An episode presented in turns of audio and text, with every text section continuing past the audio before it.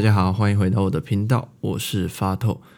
呃，我刚刚已经快把这一集录完了，结果，嗯、录到最后不小心把它删掉了，好像是哦。好了，这一集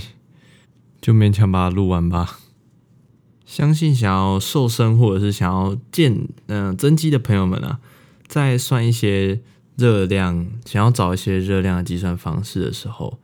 常会看到很多不一样的名词或公式，但是每个网站上面写的又有一点点不太一样，可能公式不一样，可能名词不一样。那这集会跟大家聊聊，到底热量都用在什么地方，还有大家的算法不一样，那要看哪一个呢？有没有哪一个比较准啊，还是什么的？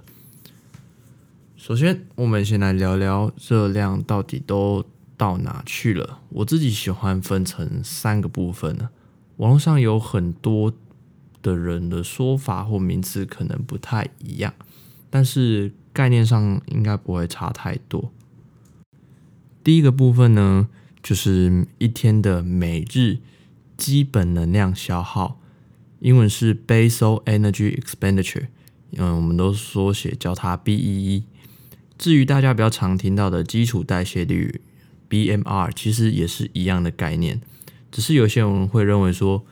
呃，基础代谢率是每个小时的消耗量啊。但不管，因为每个人的讲法都其实有一点点出入。反正呢，BEE 就像是你一天躺在床上啊，也什么都不做，你的身体为了要去支撑、去维持你身体的正常机能运作，需要消耗掉的能量。或热量，那 B 一这个部分呢，大概会占了你的总热量的百分之六到七十，就六到七成的消耗。这其实是一个比较大的部分，所以其实有些人会觉得说，减重是不是就只要少吃就好？但是假设说你长期都处于一个比较低进食量的状态。你可能一天只吃五百、六百大卡，就这种超低的热量饮食。其实过了一阵子之后，你的身体基础代谢率会慢慢的往下掉。为了要维持你身体的负荷嘛，身体就会开一种像低耗电模式一样，开始会慢慢的节能。但是你身体基础代谢率变低了之后，你能透过吃来达成的热量赤字的那个差距就变得更小，那热量的赤字变得更小，你如果稍微再吃多了那么一点点，你胖的速度就会更快。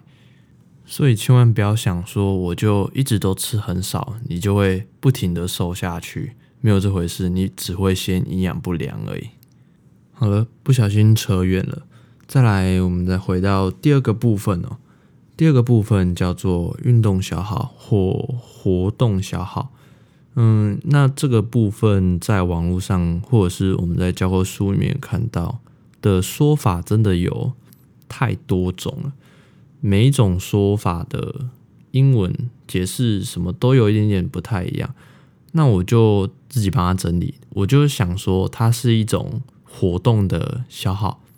就是你自主活动下消耗掉的热量。无论说是你早上起来刷牙，还是你走路去上课或上班，甚至是你下班后你可能会去嗯重量训练或者是去跑步，这个都算在你活动消耗掉热量范围。那至于这个部分呢，每一个人的生活习惯或者是你的工作形态都会有所的影响，甚至是你是上班族，你整天都坐在那边，那也算是你的活动消耗其中之一。第三个部分呢，这个大家可能会比较少听见一点点，这个叫做食物生热效应。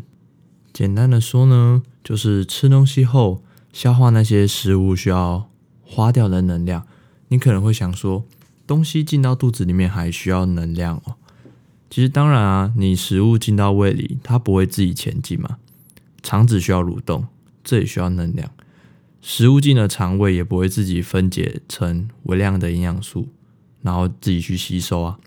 在这个分解的酵素，还有你去吸收，可能你的肠子需要一些主动的吸收，它需要一些能量参与，这些东西都会消耗能量。而且呢，不同的营养素会消耗不一样的热量，其中蛋白质在这个消化过程热量是损耗掉最多的，其次是碳水化合物，再来是脂肪。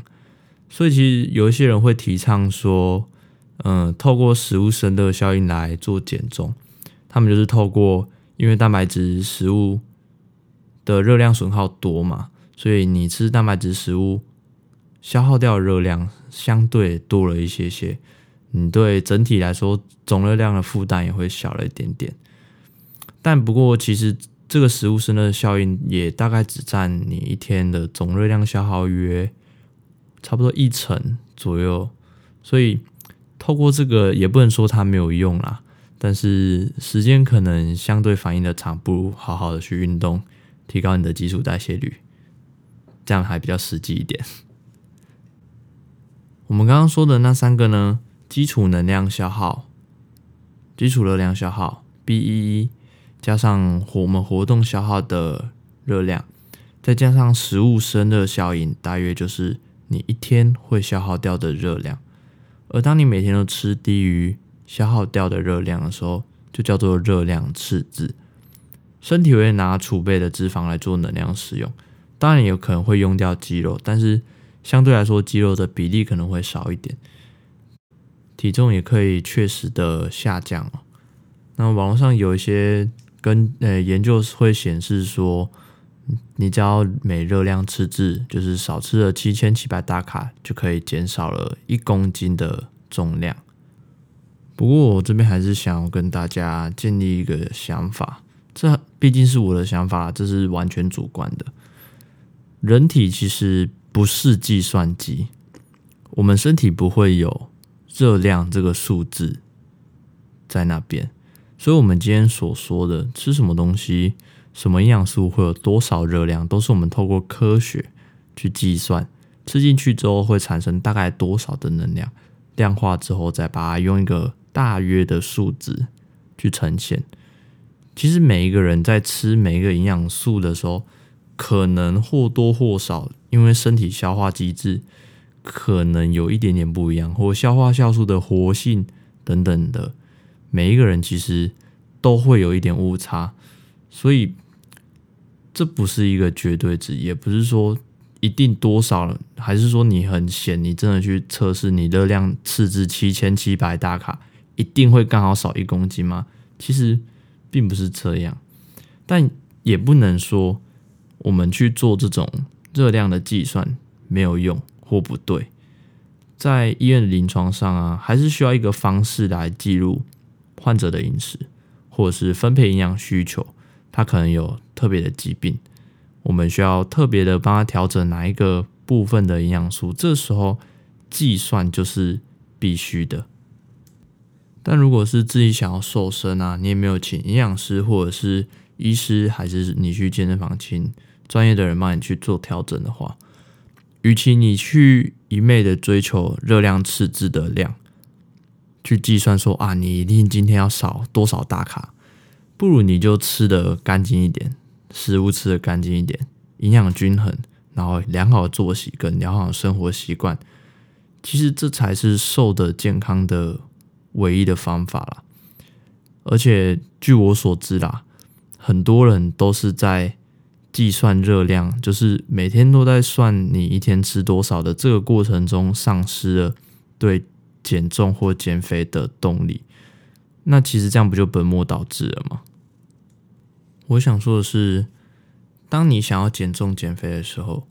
热量可以作为一个参考的指标，你可以知道你一天大概会用掉大约多少的热量，然后去稍微少一点点，这样是可以确实的达到减重的效果的。但是不要精算那些数字，你要记得人不是计算机。所以你去，与其你去追求那种啊，我可能少吃，我多吃了五十大卡，还是说哦，我要再少吃多五十大卡，去计算这些有的没的，它只会让你的生活压力变得更大。但是你也不要说，今天你去看医生，然后医生算给你看，你然后你就呛他说啊，那个谁谁谁说说不要这样子算的这么精细哦，你一定会被打死，你一定会被赶出医院。当真的身体有需求的时候，我们还是得尊重专业，我们要回归专业，我们需要有科学，然后有根据的方式去帮你做减重或者是体重调整。那最后我也再说明一次。热量的需求计算其实是没有一个铁则的。我之前在查资料查到一脸懵的时候，我有问一个我们学校在医院任职的营养师，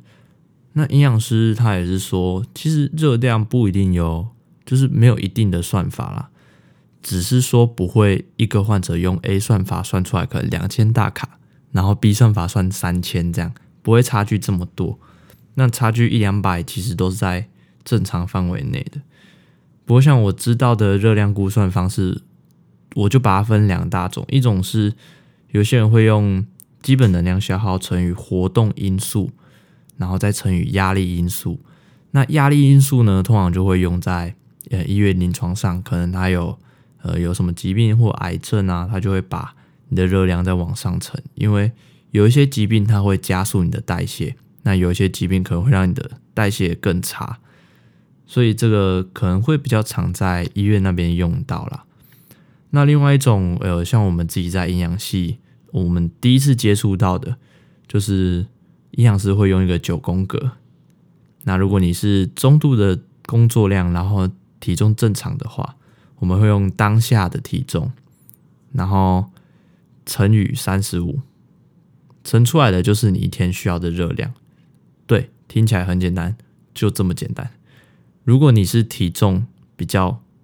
重的，或者是说你的活动量比较少的，我们可能就会把三十五减五，或再减五，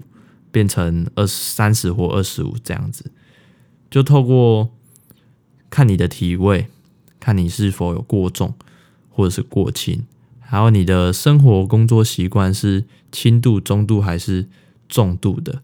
这样子去调整比例。就可以比较快速的帮你换算，说你一天需要多少的热量。但据我所知，这应该是用在正常人身上啦。如果你是有特殊疾病的患者，就比较不会用这种方式来算。OK，今天的话题就聊到这边。我的 Podcast 目前有在 Spotify、Apple Podcast 以及 Google Podcast，还有其他众多的平台上面播出。喜欢我的频道，可以在 Apple Podcast 上面帮我按个五星评价。并且留下你的看法，还有你想要收听的话题，也可以把这个频道分享给你身边想要了解营养的朋友。最后，我是发透，我们下次见，拜拜。